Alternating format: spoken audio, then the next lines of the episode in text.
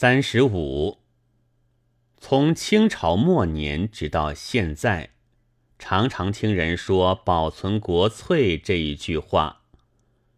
前清末年说这话的人大约有两种：一是爱国志士，一是出洋游历的大官。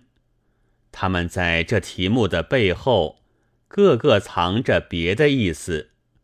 志士说保存国粹。是光复旧物的意思。大官说保存国粹，是叫留学生不要去剪辫子的意思。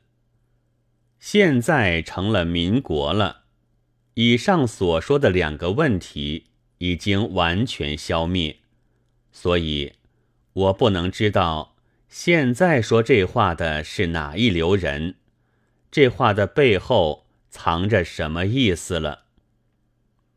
可是保存国粹的正面意思，我也不懂。什么叫国粹？照字面看来，必是一国独有、他国所无的事物了。换一句话，便是特别的东西。但特别未必定是好，何以应该保存？譬如一个人。脸上长了一个瘤，额上肿出一颗疮，的确是与众不同，显出他特别的样子，可以算他的翠。然而据我看来，还不如将这翠割去了，同别人一样的好。倘说中国的国粹特别而且好。又何以现在遭到如此情形？新派摇头，旧派也叹气。倘说这便是不能保存国粹的缘故，开了海禁的缘故，所以必须保存。但海禁未开以前，全国都是国粹，理应好了。何以春秋战国？五胡十六国闹个不休，古人也都叹气。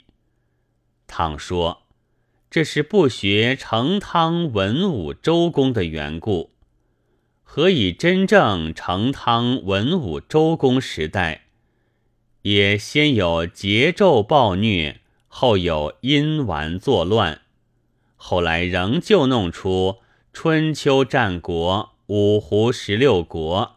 闹个不休，古人也都叹气。我有一位朋友说得好：要我们保存国粹，也需国粹能保存我们。保存我们，的确是第一义。只要问他有无保存我们的力量，不管他是否国粹。